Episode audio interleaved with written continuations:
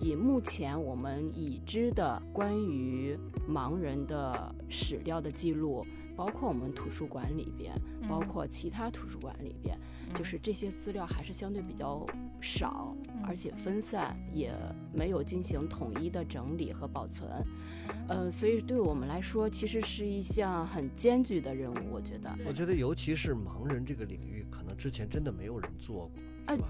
对，就是我们已知的，现在各个图书馆开展起来的这个记忆项目来说，是没有有关呃残障人士的记忆，所以我们当时愿意做这个事情，也是为了就是一定要补充进来，不管是世界记忆项目还是中国记忆项目，它应该有特殊群体的记忆。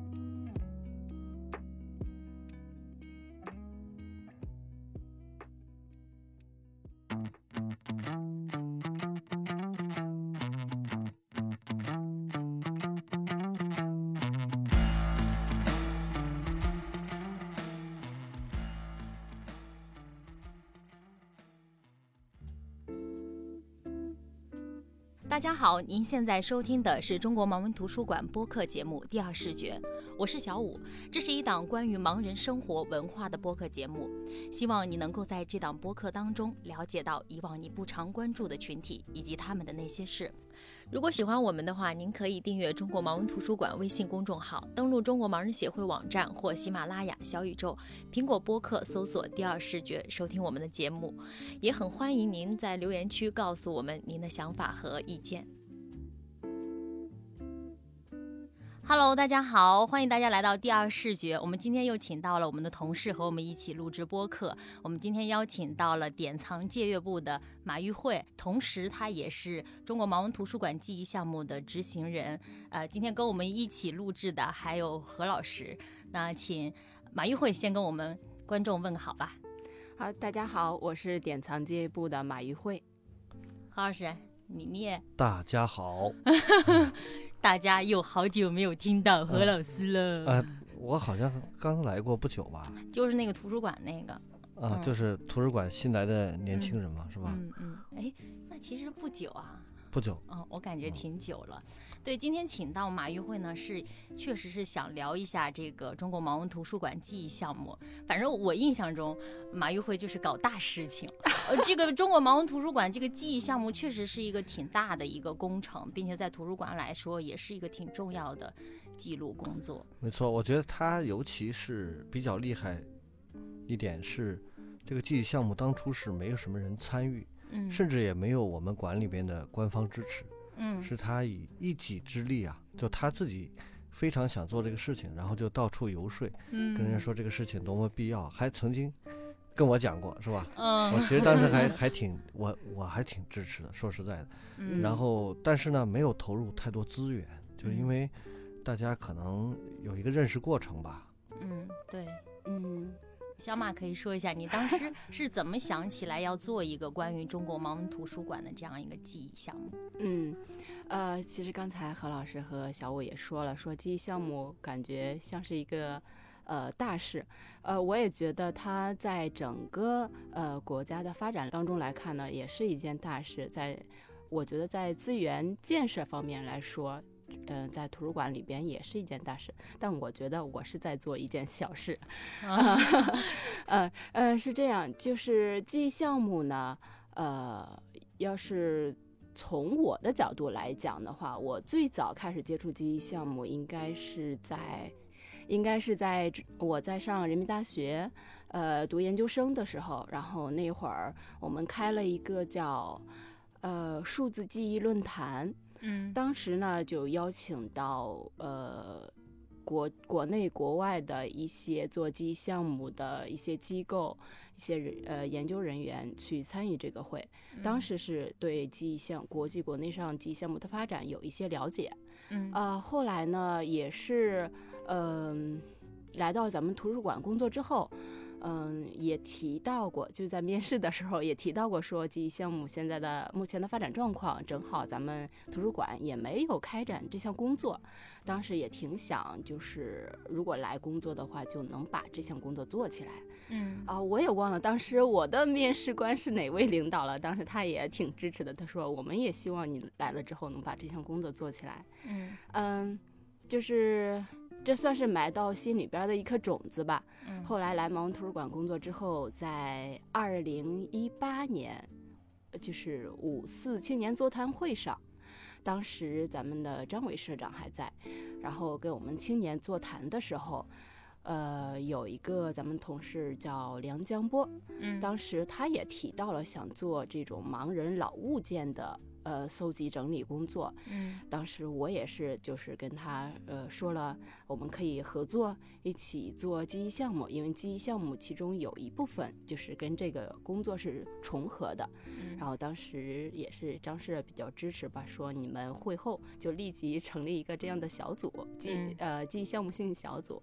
然后那会儿是呃算是我们的初期阶段吧，嗯啊。呃，呃后来就呃，我们两个先慢慢就是摸索，到了呃一八年的十月份左右的时候，呃，我在那个呃国家图书馆。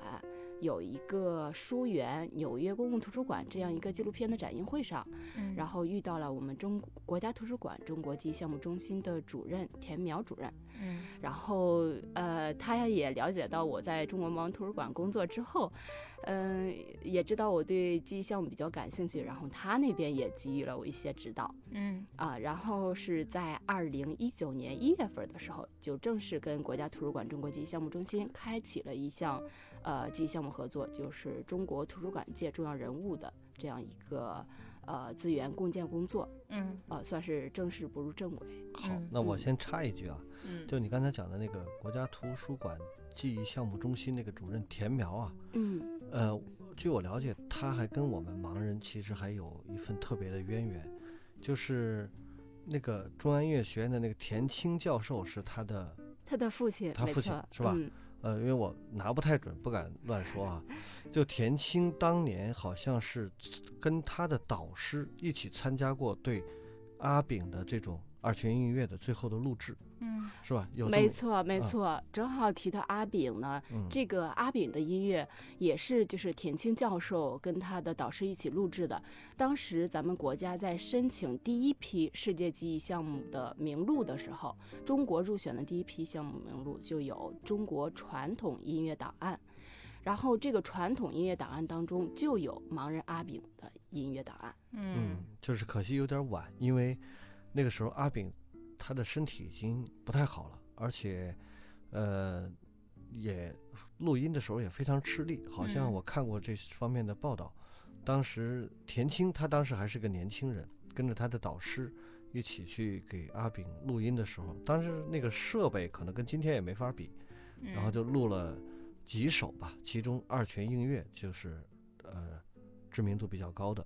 嗯，这相当于也是抢救性的，抢救性的，不久应该阿炳就去世了。对。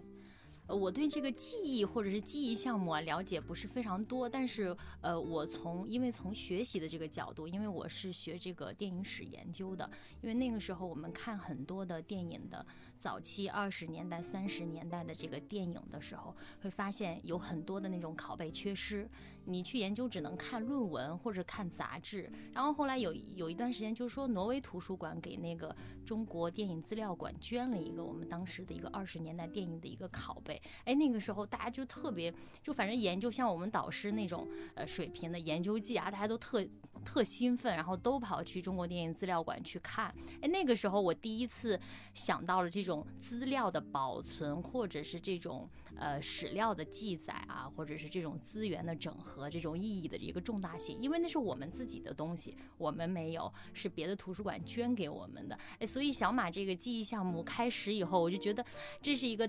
特特牛并且真的是一件大事，因为虽然他说是一件小事，但我觉得是一件大事，因为呃，从记忆的这种性质，或者从我们图书馆从来都没有过这种相关的记忆来说，这是特牛的。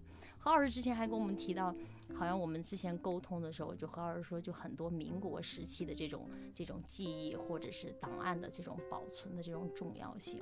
嗯，呃，是，就是我曾经那个。在，我也不记得哪年了。就是我们图书馆在研究一些创新思路的务虚的这种会上，我曾经提出过要做盲人口述史。呃，这个原因呢，是因为呃，就是新中国呃成立之后，一些盲人事业发展的一些大事件啊，没有特别详实的资料，很多是通过大家啊口口相传的这种。所以我觉得我在查资料的过程当中也很困扰，就是没有一个特别完整的资料。那么你就是中间连不上，就是大家都是碎片化的。你记得这件事情，我记得那件事情，然后中间可能这个前因后果、这个脉络是怎么来的，呃，就不是特别清晰。所以我就曾经想过这种，呃，后来也促成了呃一部分吧，就是那个。呃，重要的这些按摩元老的这些从业人员，他们的一些技艺传承，就是手法呀什么这些。但是呢，其实还跟我的本意还有点差别。我其实是想讲他们这个整个他所处的这个呃社社会时代，其实想通过呃个体来反映这个整个社会，就是个体作为一个社会的一个小反应面，来拼图拼出来这个当时。这个时代是怎么样的？比如说，我们常说啊，嗯，旧社会盲人啊，这个如何苦难深重？那么，旧社会盲人的主要的呃谋生手段，大家都知道，呃，叫算命、乞讨、卖艺，是不是这样的？那么他们生活的怎么样？所以我们只能现在从只言片语或者从那个呃另外一个对比描述中看到，但实际上他们的生活情况。可能记载很少，嗯，就是我就想，今天正好小马在，也想问问请教一下啊，就是 没有没有这个我们所说的这个记忆项目，其实跟我们讲的这个历史是怎么样界定的？是有交叉，还是说就是一回事儿，或者是不同形式的这个历史？啊，其实刚才何老师说的呢，是跟记忆项目是呃有交叉的部分的，因为其实这个初衷。是一样的，不管是做口述还是做记忆项目，目的都是记录史料、记录历史。那么，是不是可以理解，就是说，历史往往记录大事件，是吧？这个记忆项目可能更注重个人的细碎的这种体验。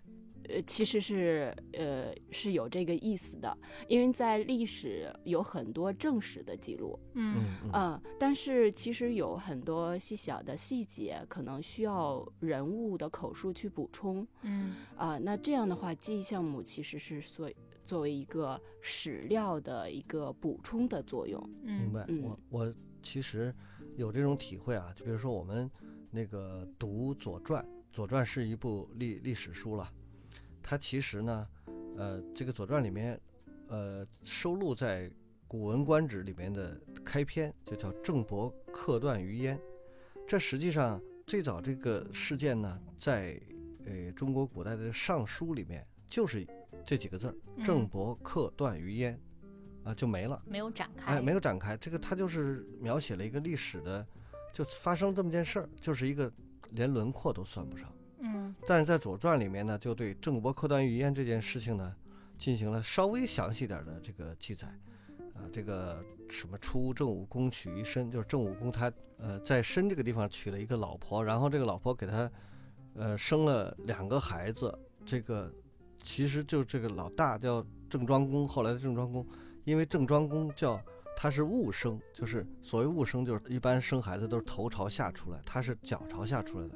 所以就使得这个，呃，姜氏啊就非常的痛苦，然后就就按当时的那个医疗条件来说，就是可能有生命危险。嗯，那他就不喜欢这个孩子，后来又生了公叔段，就是呃第二个孩子，但他就喜欢这个后面那个孩子就一心想着让这个郑武公把王位传给公叔段，然后这个由于这个母亲骄纵，后来公叔段就造反，然后别人就说这个劝郑庄公说这个人早晚要造反，你得赶紧把他除掉。然后郑武公就当时说了一个特别有名的话，叫多行不义必自毙。其实后来就讲他是有意放纵他弟弟造反，等他继承了造反事实以后，顺便把他给干掉，就是这样。就讲了这么一件事儿，就是你想想看，在《尚书》里面就是很简单，郑伯克段于鄢，就在鄢这个地方把段给消灭了，公叔段给消灭了。但是其实始末缘由有一大段的这个描写，甚至还有很多细节，就是我相信即使《左传》也不能记载的那么全面。所以我想，我们今天读很多历史，就是看不到更多的这种细碎的这种体验，往往都是这种。宏大叙事比较多啊，这个比如说盲人旧社会的盲人，这个苦难深重到底怎么个苦难深重？其实你可能只能凭想象了。我同时看到过日本作家有一个叫水上勉的，他有一个叫《孤独的盲歌女》，他就写这个当当时日本的这个盲人呃女性，在这个呃民间的艺术团在各地。卖唱，然后怎么去挣钱，生活的艰难困苦是这样。我就反过来想，是不是我们当时中国所谓旧社会，就解放前这些盲人是怎么样的一个生活状况？嗯，其实呢，这种记忆项目开展到一定程度，比如说我们能有机会去找现在还健在的人聊一聊当年解放前的这个盲人的这种生活状况，其实还挺有意思。我我也担心怕来不及哈，我也曾经给研究所的，因为我们有个盲人文化研究所嘛，然后我也曾经给他们这个建议，建议他们尽快去采访有一个叫刚振华的盲人，他今年应该是九十五六岁了，嗯，然后他曾经就是在解放前就是一个盲人行会的领袖，所以他对这些事情可能了解的比书上更具体，比我们呃口口相传的那些可能更鲜活。所以，我觉得这个记忆项目，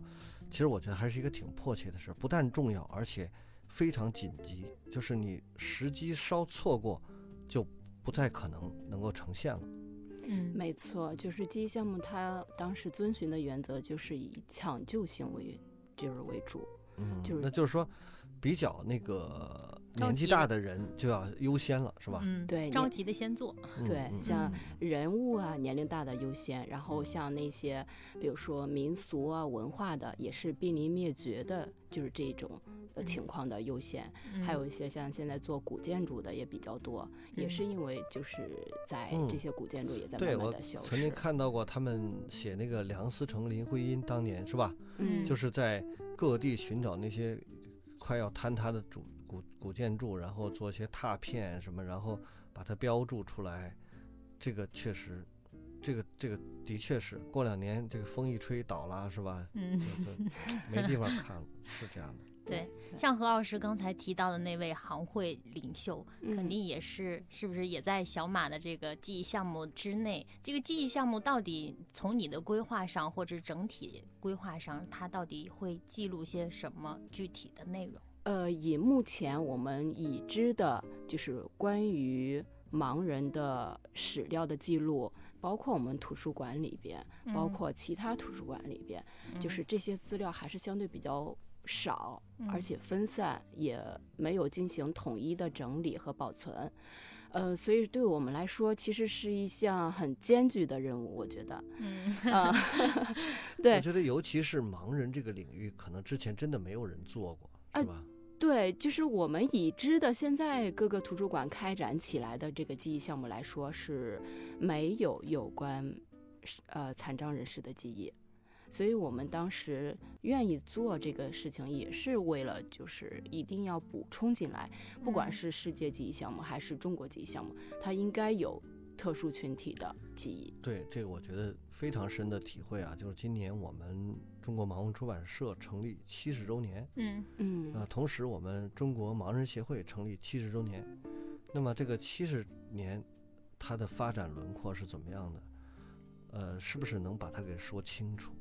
啊，这个我觉得还挺难的。至少从我这个角度来讲，我说不太清楚，中间有些可能就是有些断档。然后我可能描述个基本轮廓还可以，以二十年或者说以阶段性的这种描述还是能做到，但是里面太多的细节，可能就很难做到。比如说盲文出版社，我们无论是我们的这个主管单位，曾经在内务部。后来到人民出版社、新闻出版总署，现在归中国残联来主管。我们的地址也是几经辗转，曾经最早在朝阳门内烧酒胡同，后来到了呃这个平安里附近的这个宝产胡同，后来到了卢沟桥。那么现在卢沟桥也还在，但是我们又有了一个陶然亭这个附近这个楼，是吧？嗯。如果有心的话，其实每一次的迁移或者每一次的。这个转换，它的这个主管单位其实都有历史背景，它不是平白无故的。嗯啊，再有中国盲协也是这样，啊，中国盲协成立以后，当时不叫盲协，叫盲人福利会，然后后来，呃，怎么变迁，历任领导人都有都是谁，然后做了哪些工作，啊，这些可能今天看起来我们都不是能描述的特别准确，同时我们也在。呃，局部在尽量的，因为我们还有一些呃过去的领导人现在还在世，所以我们在局部也在进行一些抢救性的、挖掘性的工作。比如说，盲人按摩史啊，就是盲人为什么把按摩定为一个非常适合盲人的职业，从国家层面进行推广啊，从国家层面倡导盲人来做按摩，来来实现自食其力。到现在为止，盲人按摩也是这个盲人就业的最重要的渠道。那么这个是怎么来的？怎么由来的？谁想出这么一个好办法，是吧？包括盲盲人音乐史，盲人从事音乐的年代更久，能够查到的资料就是诗况，啊，汉朝的音乐家诗况。但是还有有人讲，他说是从唐朝以前，宫廷的乐师是以盲人为主。到了唐朝以后，宫廷除了音乐之外，引入了舞蹈。那么有舞蹈之后呢，盲人就退到后面去了，因为盲人舞蹈不行。嗯，所以从单纯的宫廷音乐变成了宫廷的歌舞，加这个混在一起。那么这个是不是真的？呃，当然我也没详细查过资料，这些都需要梳理。马玉会是出生在唐朝，可能就好了，是吧？他就推推行这个记忆项目，就那个我们就可以查到详实的资料了。哎，我要是在唐朝，可能就见不到你们两个了。那你穿越回去，那个做一些那个事情，是吧？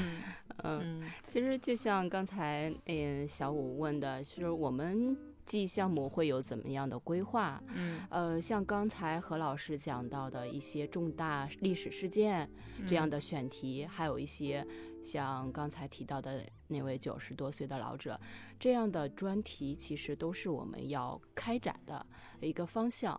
嗯，从目前来看呢，我们在呃去前年的时候，二零二一年的时候，呃，我们盲文图书馆新馆十年这个专题，我们。开始，呃，我们做完了，对。然后后来在去年，呃，就是去年的时候，跟中国记忆项目，就是国家图书馆中国记忆项目，又开启了一个新的专题，叫视障领域代表性人物这个专题。那这个专题我们就开展下去的话，就会呃分领域，比如说呃会刚才提到的按对按摩领域呀，呃艺术领域啊，音乐啊，还有体育。这些都是我们未来可能要着重去呃搜集的方向，嗯啊，同时呢，我们现在除了自建资源之外呢，我们还有一些捐赠的资源，像之前郝老师帮忙联系到的，就是长春大学，呃，中文系的那一批口述资源。啊，哎，那个已经做了是吗？呃，对，那一批也是已经捐赠到咱们馆里边了。当年一个北清深一度的一个实习生做的。啊，这个那个做的，应该说，就这一件事儿讲的还是挺清楚的，嗯，但是资料也很多呀，嗯，他他搞了一暑假。对，呃，马玉慧刚才说到那个中国盲文图书馆这个建馆十年的那个记忆，哎，我们当时因为他他当时弄这个弄得挺声势浩大的，我们所有的管理的啊，从从上到下，然后都会选取一些代表性的去去给他去做那个记录。我们当时还开玩笑说，哟，这小马这简直是站到站到高地看我们中国盲文图书馆，可能没人没人比他是不是对这十年。有更细节的知道了。呃，当时录了多少小时啊？具体时长我已经记不得，但是人员是四十三个。啊，影像资料啊，对，我们在那儿呃把自己经历的说下来，但是后面整理我觉得太难了。对，其实刚才咱们聊到很多都是只是记忆项目选题方向的一个问题，但其实记忆项目它。除了选题这一块儿，就是你除了资料的采集，还有后期资料的整理、资料的保存、资料的呃利用、研究，还有一些出其他的一些成果，这样就是它是整个一个连续性的一个过程。然后我们现在可能只是迈出了第一步，而且这个第一步还只是第一步的第一步，因为我们嗯，要是第一步真正完成的时候，是需要有一个数据库的。我们还要建立我们的资源数据库，然后需要建设一个网站，就是我们所谓的前站后库这样一个呃资源的呃保存形式。那我觉得确实，我们应该今后可能有更大的投入啊，有更多的人来参与这个项目。这是一个大项目，实际上以小马一人之力把它开个头可以，是吧？我我其实还挺在意这件事情，因为我现在发现为什么呢？我我不知道啊。你说个人记忆。我就觉得越来越不靠谱。你说日记算是记忆项目吗？对啊，它也是我们记忆项目在搜集你的实物资料中的一项。我就特别后悔，我这我这个人吧，就想法多，但是手特别懒。我就想，我要从从年轻的时候我就做一个日，就写日记，哪怕是工作日记，我觉得也是现在也也还是挺可观的，因为工作那么长时间了嘛，是吧？对。我还曾经想过一个事儿，我。就是光想不是不不做这个事儿是是一个特别 大的毛病，就是严重的制约了我的发展。实际上，嗯，我当时想我，因为我我我想买一个录音笔哈，就是说走到哪个城市，没事说两句，在街上我就做一些那个声音的记录。嗯，比如我去了温州，我录录这个早晨起来温州街道上人的这个对话。反正也听不懂，就先采下来呗。嗯。然后，比如我去过这个什么西藏、青海、甘肃、宁夏，什么内蒙，这个等等这些地方，你随便采啊。到时候你做个标记就行了。比如这是呼和浩特的清晨，这是呃这个拉萨的黄昏，比如说这是长春的午后。哎，这个东西你要多了以后，将来不得了啊！你像我们就相当于一个照片一样，是吧？声音照片。嗯。呃。你看到这个照片的时候，你能想起你年轻时候的经历。那你要像我们也看不了。那我要听到声音的时候，我等我退休了，我将来是吧？嗯，这个躺在摇椅上慢慢听一听这些，哎呀，这个过往回忆起来，多美好的一件事。但是现在全全没录。郝老师，我现在对你有个建议，就根据根据你刚才的那些想法以及你不记录这件事。你在播客当中多次提到，等我退休了以后如何如何。我建议你先写下来，退休以后都忘了。对，我我还曾经发下宏愿，等我退休了以后，我要写一本这个书，写一本盲人的拍案惊奇，就是在盲人界里边各种传奇、各种让人惊掉下巴的这些事儿。嗯，但是也不知道能不能实现。对，期待期待啊！对，我小马，这个刚才何老师说的这个过程当中，因为何老师说到，或者你也提到，这就是你会收集很多个体的记忆嘛？嗯，个体的。记忆有的时候它是主观的，那你们收到这些、采集到这些资源以后，需不需要去分析他说的是不是真的？会不会有点夸大其词，或者是偏离事实本身？需不需要分析一下？啊，当然，其实肯定是从口述的角度来说，它的主观性肯定是非常强的。嗯，但是，呃，毕竟口述历史它也只是历史的一种补充形式嘛。嗯嗯，有个人的呃。就是主观意愿存在是肯定是不可避免。我们在后期资料的呃使用，这就是嗯到使用阶段，就是利用和研究阶段了。肯定在这个过程当中的话，也是会要辨别一下它的客观性。对，我觉得甚至对一件事情，比如说今天我们三个人共同经历了这个今天这一个下午，当很多年以后回忆起这个下午的时候，我们三个人可能记忆不不不不见得是一样的。比如说我说那个那天下午，我记得小五和马玉慧吵架了，然后。马玉慧说：“没有呀，我我也我也记得他跟我吵架了。”小五说：“没有啊，我们都聊得很好啊，可能会有这种偏差，是吧？”怎么办呢？对，我也想问啊，那怎么采信呢？呃，其实对于图书馆来说，我们只要真实的记录就好。嗯，我们只要把这段历史、这段资料记录下来就好。你怎么记住？如果你没在当时存在，那肯定是通过一些人、一些物件去弄。那那些人万一说的话，需要几级水分。例如说，我说我对中国盲文图书馆的建设有非常大的作作用，其实我这里面可能有 百分之九十的水分。当然，这种你这种水分很大的，一看就能看出来。哦，可能百分之六十的水分会比较难一点。从不同维度来互相印证，理解是吧？这就是和历史的差别。历史可能。能，当然，拿破仑也说，历史就是任人打扮的小姑娘，是吧？他可能也不敢保证完全真实。嗯，对。那么今天也对有很多历史存疑，比如说，呃，许多史学家在质疑的过程当中，他们发现司马光的《资治通鉴》是这个违背史实的地方比较多，好像比前面的你要说《史记》，因为它也不太可考，是吧？大家年代越久远越不可考，所以大家普遍认为《史记》可能。假假定它还是比较真实的话，那《资治通鉴》相比的话，那就要差很多了。对，因为像咱们做十年的时候，也是有四十多位呃馆员参与这个口述录制，当然大家肯定有很多内容也会是重复的，那我们就需要进行一个呃筛选呀，然后对比，然后参考一些馆内的一些呃比较正式的一些文件等等。这个后面的。这种工作那就太琐碎了，是吧？而且耗烦。没错，没错。嗯，就是这个整理这个阶段是比较呃，对对。它也是一个比较，也算是我们图书馆比较专业性的。对，而且还得需要一点这种功底，是吧？不能说，哎，我觉得这事儿他讲的有意思，还是信他这比较好。嗯，这个可能还得有一些那个甄别的能力。我我我我就是说，为什么说日记呢？就是。大家就是随便瞎聊啊，就是说那个日记有很多人都是不真实的，比如他们说研究胡适日记，虽然它里面写到了也很多真实的事儿。他说今日什么打牌晚归，就是我我今儿晚上又出去跟人打牌了，然后我真是很堕落，一定要今天一本书都没看，实在是堕落。然后到明天又写几几日打牌，然后几几日打牌，然后就。每次打牌，然后打完牌回来后悔，然后惭愧，就这种，大家认为是可信的，因为他自曝其短。但是呢，是不是也有一些，就以胡适当年的这种认知，他已经觉肯定很肯定的知道自己必是后世研究对象。嗯，那我要要不要把日记里边 把我那个要按现在的话说，搞个人设是吧？对。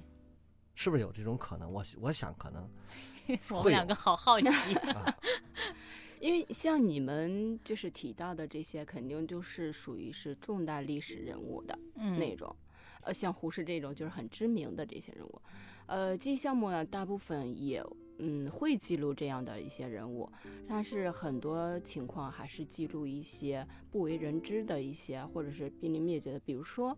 呃，现在呃，中国记忆项目做过的一些关于民俗的，嗯，这些可能是大家官方记录比较少的，也有一些，就是现在我们也知道，就有一些民俗，可能贴年画呀，或者一些过节的一些庙会呀，都在慢慢慢的这种消失。像这种情况的话，可能是无论他就是现在他主观表达出来的这这个内容。到底是否是呃非常真实的或者非常全面的？但是因为它是要濒临灭绝的，目前你只能说是先记录，你考证只能说是之后再进行考证了。对，我们中国盲文图书馆的记录怎么样？有没有什么有意思的事情？啊，哎，先说有没有断断档，我特关心这个。就是中间，中间有没有说有几年谁也不知道怎么回事儿？有没有断的？呃，因为咱呃新馆的建设来说，还是时间比较短嘛，嗯，相对十年的记忆对大家来说。断档可能性不太大，不十年之前。但十年之前，像我们在做呃中国图书馆界重要人物这个专题的时候，我们把一九九四年左右的，就是盲文图书馆那会儿刚建立起来的那会儿历史也也做了出做了出来。呃，中国盲文图书馆当时一九九四年成立之后，就只有一个部门，就是借阅部，一直到二零一一年成立新馆之前就。只只存在就业部，嗯，呃，像这么长的一段历史，将近快二十年的一段历史呢，呃，经历过部门人员的变动，经历过搬迁，嗯，然后可能到新馆来，呃，老同志也，呃，没有剩几个还没退休的，所以那一段历史我们在记录的时候是肯定是不太完整的，嗯，就是有多少历史我们就记录下多少历史，是这样情况。对，活化石何老师，呃，就是说，我我我谈不上活化石，因为我那时候不在那儿工作，所以对那个社里边的事儿可能记得比，哎，而且现在我随着年龄这个渐长啊，春秋渐高啊，然后我越来越觉得我的记忆，就是它有极强的这种过滤性，就是凡是没用的事儿记得特清楚。别讲别讲正经的事儿，有用的事儿一概都记不清了。何老师，录音笔是时候拿出来了。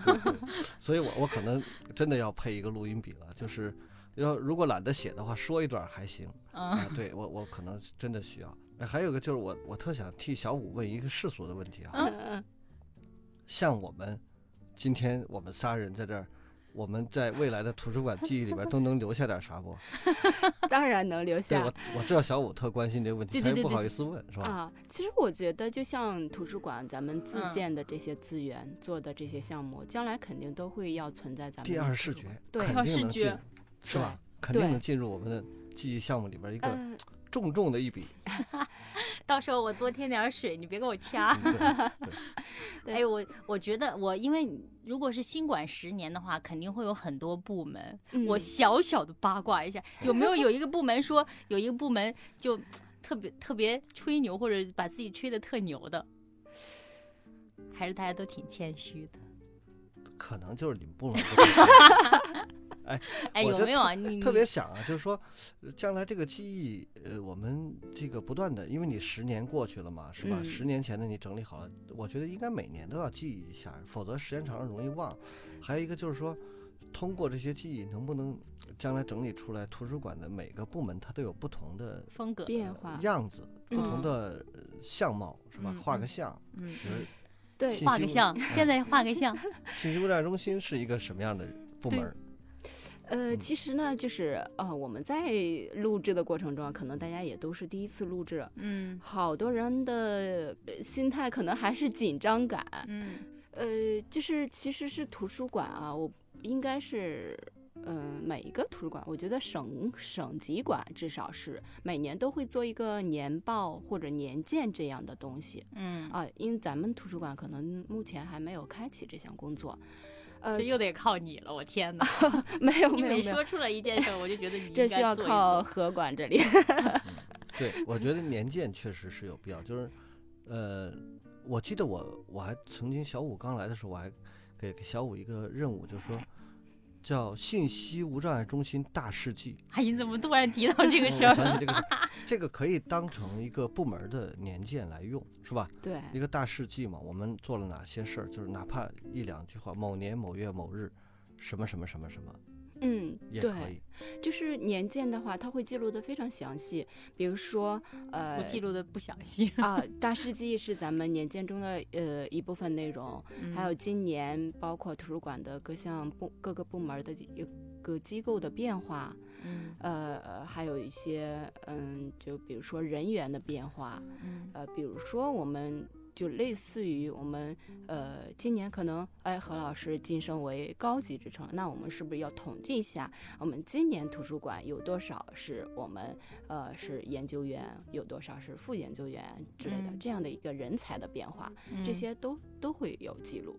其实我觉得，甚至有一些那个更加小的这种切口来观察图书馆的这个呃方方面面。那你比如说。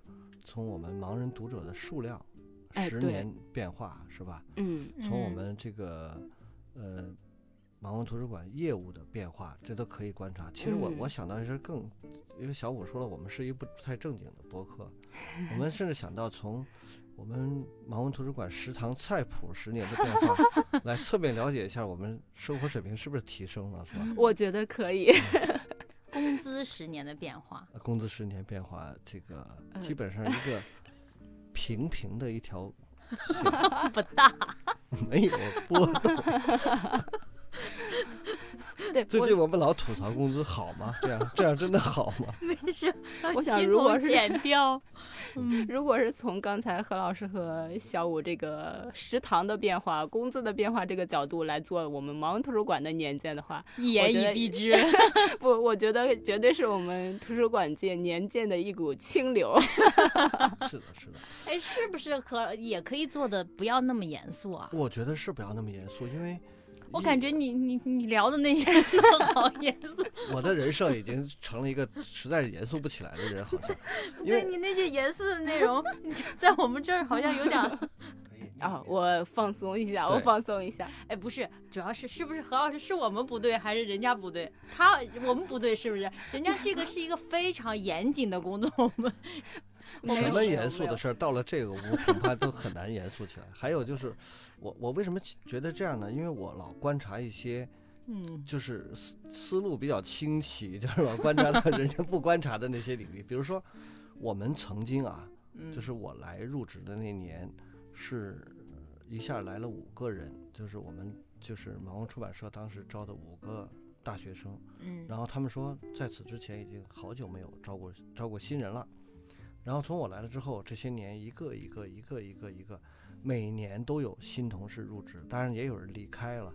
就是我觉得从这个角度，我们当时招的人的这种专业的类别，然后学历的变化，在这儿留下来的人，还有最快时间离职的人，嗯，这些其实都有研究价值。嗯，你觉得它是一个不太重要的，但是一定从从某种意义上来说，它。它里面隐含着一些信息，只不过你要不分析的话，你看不到。嗯，有道理。对我看好像，嗯，也有。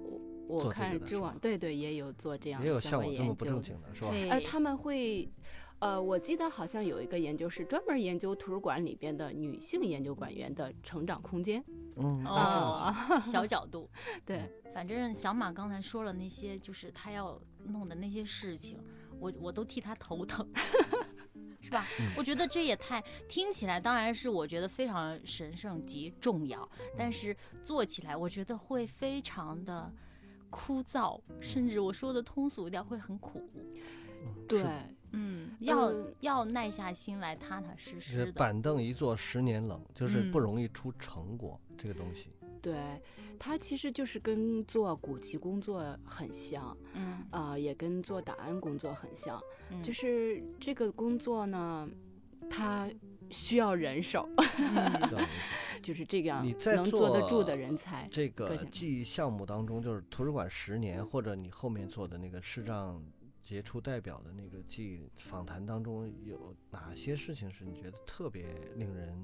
嗯，唏嘘的，或者是特别遗憾的，还是特别感动的，反正都有。嗯，你有这样例子可以分享吗？呃，我觉得就是视障领域这个吧，我始终其实我刚进馆的时候，我就特别着急的想做这些老先生。呃，像已故的呃叶耀增先生是吧？嗯，还有呃嗯。陈水木先生，对陈水木老先生，这些当时是我们都列在计划当中的。呃，由于我们前期的发展实在是太缓慢了，有好多需要抢救性的这些，就在近两一两年内去世的，我们就觉得还没做，对，很没做，很很可惜，很遗憾。就是如果我们再成熟的早一点，如果我们的各项配备再齐全一些，我们是不是可以大刀阔斧的把这项工作给做起来，把这些抢救性的赶快先做起来？嗯，就这个我觉得挺遗憾的。这这两位老先生的去世，我觉得小五可能不太熟，因为这个叶耀增老先生他是盲文出版社创设之初就在这儿的，嗯，就是当年从。各地调干部，其中就从啊上海还是南京，我记不太清了，调来了叶耀增，现在都相继都离世了，都不在了。哦，嗯，这个他们了解很多事情，很多事情对今天的人来说是历史，对他们来说是亲历者。嗯，那么我觉得确实没有对对拿到他们的这个资料，确实挺可惜的。那其实我们觉得有些人可能还年轻，但是这个呃怎么说世事无常啊？比如我们最近我们的呃韦红主席去世是吧？嗯，那他可无论是作为盲人协会还是盲文出版社，都是极其重要的一位领导，而且他亲历了盲文出版社现在。基本上，我觉得盲文业务的，尤其是这个盲文图书出版这个工艺流程的奠奠定者，嗯，那么他当时所经历的，呃，这个单位的一些历史上的这种波动啊，这个他都是亲历者，而且是参与者，所以今天我们已经没有办法啊，没有办法再去。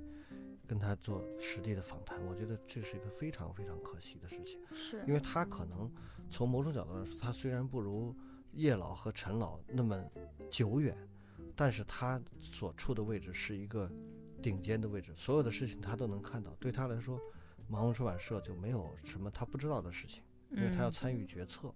那中国盲协他曾经是掌舵人，那当然就更加的。能看到一些不一样的东西。我们做了哪些事情？为什么要做这些事情？怎么做出来的？这些事情，对，现在都没办法知道了。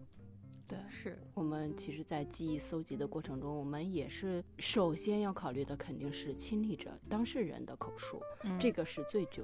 具有价值的，只有在亲历者呃无法表述或者不在的时候，我们才会引用他人表述的这种方式。嗯嗯嗯。因为另外一个，我觉得就是他他在这个整个事件中所处的位置不同，他提供的这个素材的价值也不同。你比如他是推动者啊，他是领导者，那么他可能和一般的旁观者和亲历者、经历者可能还是不太一样。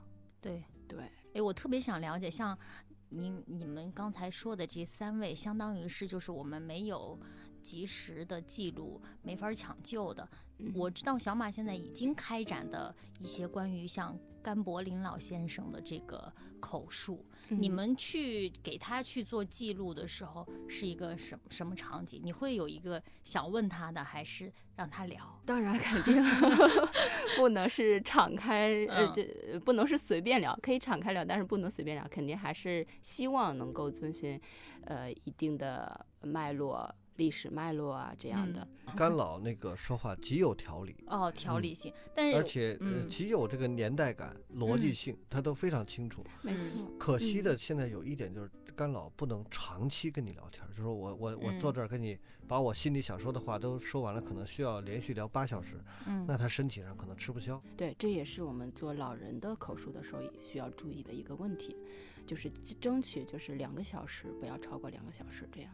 哦，就先先聊两个小时的，下次有合适的再聊。对对，干扰也是。今年是八十六七岁了，接近九十岁了。嗯嗯。另外还有一位徐老。徐老对，徐老今年也呃九十四岁了。呃，其实将来那个等我退休多年以后，我成了何老以后，我没问题。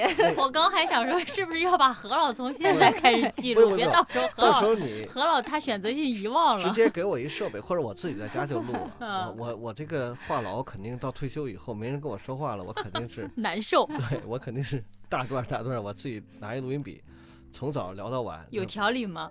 呃，可能尽量形散神不散。何老师一定能入选你那个那个杰出人物吧？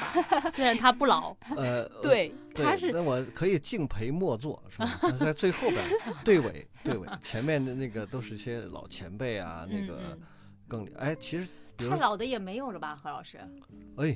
比如说我们的 我们的他老大不服了。那个全首位全国人大代表，你你不要入选你的记忆项目吗？是吧？对对对吧？嗯那他跟您也是同龄。比如说我们的那个呃，我们盲人按摩领域的二级教授，为数不多的，我不知道是不是唯一啊，但是为数不多的二级教授。王杰同志不要入选我们这个记忆项目吗？是吧？一定的。小本本写下来。何老师这好多素材。我我素材很多啊。对对，一定要，我觉得一定要把何老师聘为我们记忆项目的首席专家。对对对啊，你 你问这些事儿，你你必须得问他，要不然发射不出去。比如说我们那个前两天刚来我们这儿的民谣歌手周云鹏，不不要录录一下吗？是吧？对对，这些，因为他是在另外一个。圈里面，嗯，是吧？我觉得尤其有参照意义，因为他不是在盲人这个圈里混的，而且取得了那么那么大的成就，那么多人认可他，这个肯定也还是。对，我就觉得就是咱们视障领域的这些。杰出的代表性人物很多很多，嗯，其实每一个呃优秀的盲人同事出来之后，他的人生经历都可以作为一个很丰富的。还有那天来的我们的黄博士是吧？对对，黄英博士。黄博士太年轻了吧？先攒，先踩着，先攒着，攒着。哦，先攒着。对，他是他是博士。是第一个吗？也不是第一个，不是第一个，因为我们留美的博士最早李艳艳博士是吧，在我们这儿待过，然后，呃，日本筑波大学毕业的王鑫博士，哦，然后现在这个黄英博士在读嘛，他还没毕业，嗯，博然后应该还有倪震，港大念的博士，然后我知道的还有黄英在读，还有于亚楠在读，满林锦在英国，呃，在读博士，嗯，这些人。小小马将来都得把他们弄弄个大网，全把他们网那里头，是吧？那不能有漏网的。那他们读了博士就能入选杰出人物了吗？是不是还得再看看？他就算停在这儿不动，也够杰出啊？是吗？我们可以做一个专题，叫“盲人博士们”，盲人高级知识分子专题，是吧？对。哦，是吗？我我觉得可能换一个其他的，对，你知识分子得让他发展发展。对，不是他他就是说他本身现在已经是高级知识分子也可以了，是吧？嗯，就普通人虽然现在学历内卷很严重，但是念能念到博士的也毕竟不是太多，是吧？何况盲人他念到这个程度，他一定经历的这种难处、这种困难肯定是很多。对对，而且我想他们这些人的经历，给一些就是正在成长中的盲童来说，会有一个很好的参照和激励。对，所以我觉得小马是不是这些记忆项目，除了这种宏观叙事，是不是也得有一点这种小人物的小趣事的这种记录，能纳入吗？会的，会会进入视野是吗？很有意思，就是我们在。呃，我记得我看到这句话的时候，应该是在一五年数数字记忆论坛上，嗯，就是新加坡国家图书馆、国家档案馆，它是图书馆和档案馆在一起的，嗯，呃，它有一个名字叫 Your Story Our History，哦，就是说你的。故事就是我们的历史。啊，这太好了。他的那个你也搞一个这个，他的记忆项目应该是开源的一个平台，就是他的有一个记忆项目的专题库，呃，有一个平台是大家可以提供。提供资源，对，呃，可以上传，然后后台会有审核这样的一种方式。好像国外像。我看到好像是法国和德国，他们有一些也是利用这样一种众包的这样一种平台。我觉得这个好哎，你知道我我长久以来都有一个执念哈，就是以前我不是学历史，但是我还对历史还挺有兴趣的。然后一看什么《史记》《汉书》，它严格的等级制度啊，这个你在里边看的让人窒息，就是帝王就是本纪是吧？王侯才是世家。然后普通的就是列传，就是你当然它它可能本身它是为了这个区分啊，但是你能看到这里面就是非常非常多的那种就是等级观念，嗯，而且呢从这个某种角度看呢，这个像二十四史都是官修历史，小人物的事儿很少能那个，所以我我就对那个。那个小人物的事儿特别感兴趣，所以我我有一段时间这个读就痴迷读那个那种民间的那种什么三言二拍啊这种东西。但是虽然那个东西可能也是记录市井生活的吧，甚至再基层一点的纯粹老百姓的很少有。那这样说是不是记忆项目其实可以很大，也也形式也可以很多，就例如说某某人传，我记得我就特别喜欢看人物的传记。然后我那会儿看那个《蝴蝶传》，就是二十年代民国时期一个非常有名的电影明星，然后我就觉得好有意思啊。对，能看到一个时代。其实传记文学是是我们年轻的时候阅读。还比较喜欢的那个类别吧，我觉得这种会很鲜活，但是这种这好像不是记忆项目，呃，是的，是吗？是哦，呃，国家图书馆中国记忆项目中心他们做过几个著名学者的口述史，嗯，现在已故的有顾方舟，就是那个糖丸爷爷，哦，就小的时候给我们吃的那个，对对对，然后还有就是冯其庸，冯其庸这就是冯其庸那个。校对古籍的嘛，红那个对《红楼梦》校对《红楼梦》，像这些他们就是有资格给他们弄一个专，呃，他们现在呃一直有这样的专题在做，嗯，哎，这挺有意思的。那你说传记是记忆项目还是不是记忆项目？是，它也是重要历史人物的一个记忆嘛。哦，嗯哎，相当于是，如果是像你那个视障视障领域杰出人物，你是不是可以把它弄成一个一个的这种小传？呃，对，也可以做成一个呃系列。但是我觉得呃还不够，嗯，不够是不是说徐老干老那个？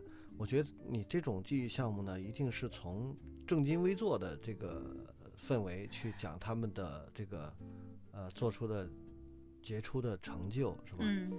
但是我。我老想从另外一个角度，没有，我们也会番外 我们也会采一些番外的内容。哎，你你你你问他们问题里面，你觉得比较番外或者比较有趣的问题，不那么正经的问题是什么？呃，我们会问到像徐老的一些。呃，生活上的一些事情，恋爱经历，对对对，会问到这些，对，是吗？嗯哦，从小的说可能是他个人的一些经历，但从大的说，呃，他能把自己的家庭，把自己的呃婚姻处理的这么的呃和谐，肯定也有一部分是可以值得我们这些年轻人去借鉴的。徐老的父亲是徐铸成啊，对，著名的报人。文汇报的总编辑，对，包包括呃徐老的父亲，包括徐老呃父亲传递出来的这种家风的代代传承的家风，这些我们都会有采到。哎，你知道我我前两天就是在这个播客里面实践了一个记忆项目的一种尝试啊，嗯，就是我请四个入职的新同事录了一期播客。其实为什么要让他们录呢？一方面这个想让他们体验一下哈，其实更重要的是。想让他们记得他们说过的话，以后拿出来这个立贴为证，不许抵赖，是吧？我觉得是很好的记忆。我是那天我跟小五还说，我说我们入职的时候就没有人帮我们搞一个这样的仪式，多好。你入职的时候没有第二视觉。对，嗯，对对对对。那你觉得现在其实做到现在，我了解确实还没有全部做完，但是整体的这个项目，呃，方方面面都已经开展了。能形成一个，包括例如说，我刚才其实问到你那个，我们中国盲人图书馆新馆十年，你做完以后有没有一个形成一个盲人文化服务的这种整体面貌？我们现在做的啊。呃，两个专题其实都有了这样的研究成果了。嗯，呃，中国图书馆界重要人物呢，这个是要跟国家图书馆一起来出一个这样的系列图书。嗯，然后嗯，当时我们自己也做出来了，咱们呃一九九四年左右的那段。呃，历史的视频叫《盲图记忆之我从何处来》，在咱们那个官方网站上都有。哦，啊，然后呃，像咱们新馆十年呢，我们最近也是刚刚交稿，交到编辑那里，然后就是会出一个我们新馆十年的这样一本书，是吧？哦，书啊，正式出版物了。对对对，会不会有有声书啊？就是让我们更多的视障朋友能能听到。我们到时候可以尝试做更多的这种形式。嗯嗯。那你觉得，我其实特好奇，就是新馆十年在这个采录的过程当中，你觉得有有特别有意思的事儿吗？当然说这个比较那个正面的，大家都知道，我们很辛苦，做了很多事情，开创性的工作啊，一大堆。但是有没有特别有意思的事儿？有啊，特别遗憾的事儿。我觉得说说有意思的事儿吧。嗯，就是我们会问到一个场景，就是开馆当天你在做什么？当时就是有个讲讲的一个环节，就是呃，新馆当天会需要有一个剪彩的过程。嗯啊，这个剪彩的我有印象。这个剪彩的时候就需要我们刚来的一些年轻的同事，就像我们现在这个年龄的年轻同事，要呃穿着旗袍，然后呃就立类似于礼仪礼仪这个形象好的同事，然后去剪彩吧。对，就是你们那个夏主任当时 他提供的对素材。作为年轻人，他要呃他是对他是端着绣球的那个哦是。对，我就是这个，我觉得还是挺有意思的。以他们现在这个年龄去回忆当时小姑娘的时候去做的一些事情，而且是开馆当天那么严肃的一个场合，有意思。我我因为当时我刚才也提到，就是小马做我们这个新馆十年，我觉得一定会有一些特有意思的。我感觉好像整整个我们馆的这个图像，像何老师说的那种画图似的。都在他那儿，我觉得他现在不得了了，何老师，他他要成为第二代活化石了，因为我觉得记录历史嘛，肯定还是力争是更客观、更全面。大家提供的呃历史资料越多，可能更能完整的记录我们盲文图书馆的一个发展的但是你知道我记得是什么？我发现我确实要警醒一下，我记得重点跟你们都不一样，就是我记得重点是那天。我虽然没看见，后来听张社说的，他那天不是来了很多领导嘛，就是我们一会儿去三楼，一会儿去五楼，就是他要换楼层嘛，换楼层还要去地下等等，换楼层的过程当中坐电梯呢，虽然电梯都是有人控制吧，就是，但是呢，大家不能坐一个电梯，因为坐不下，来的人太多了，来宾啊，什么媒体朋友啊，包括领导。嗯，张社是主要是陪同嘛，还有残联领导。嗯然后张社看见领导们进去了之后，他再进进不去了。他说：“那我坐另外一个。”然后他们就去了三楼，张社就去了五楼，因为大家刚开始对这个楼没有像现在这么熟悉，你知道吧？就是你现在你不看楼层，这个三五六七从哪层电梯打开门，你都能看到是哪层，对吧？当时做不到。而且对这个楼结构也不是特别熟悉，因为我们都是新的嘛。嗯。进来张帅一看，哎呦，领导呢？领导一看，哎，带我们那个人呢？然后大家就走的有点差，然后就出了这么一小插曲。嗯。然后我们那个残联领导挺挺幽默的说：“哎呀，他们是从卢沟桥搬过来的。”这楼太大了，他迷路了，他们不适应，迷路了。然后张社自己那个就说，他当笑话给我们讲的。嗯，没有见过大世面，我们是村里来的。哎，何老师，你采访何老师的时候，何老师有没有什么野野史提供给你的？嗯，有。我觉得何老师那儿讲了非常非常多。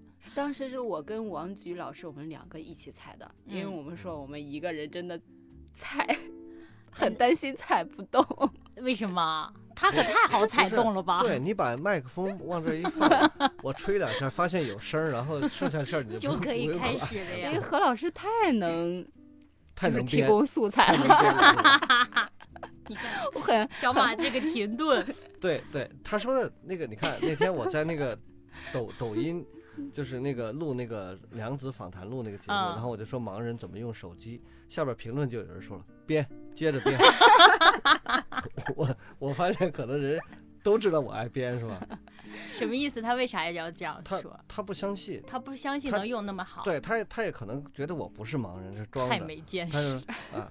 编，接着编。哦，对，可能很多人还是对盲人有刻板印象，嗯，了解的不够充分。嗯，今天跟小马聊了这一段以后啊，我发现，尽管我过去对这个记忆项目。有一定的认识，其实从心里也挺重视的。虽然想了好多还没做，但是我觉得还是重视的不够，还是认识不够深刻。今天跟小马学习了以后，发现确实非常值得把这个事情投入更大的精力做下去。嗯，所以我也在在这儿呢，也希望我们一起吧，小马，这个咱们一起将来特别是那些抢救性的资料，可能我们还真得抓点紧，是吧？然后如果有什么，呃。毕竟我现在也是这个位置了嘛，是吧？对 对对，不要走心了，这就好 了。太有什么困难需要支持的，或者需要我来分管的这个这些部门来配合的，一定我们全力以赴把这个事情做好。这是我们不是小马的事情，也不应该是典藏就业部一个部门的事情，是应该是我们图书馆共同的这个职责和使命。嗯，把它完成好。嗯，好，一起搞事情，一起搞事情。我觉得有何管的这些话，我觉得。特别的有信心，我觉得今天就是跟大家做一个小小的分享吧。很多东西可能我也是识人牙慧的东西，呃，但是我觉得这个分享，然后咱们都能对记忆项目有一个更深刻的认识和理解。嗯，相信对未来咱们盲文图书馆做记忆资源的采集工作和研究工作，都是一个很。重要的一个环节吧，嗯，就是我们第二视觉记录了记忆项 目。我我，而且我也觉得我们找小马找的太晚了，是吧？按按我们小马家乡话说，咦，你咋才来？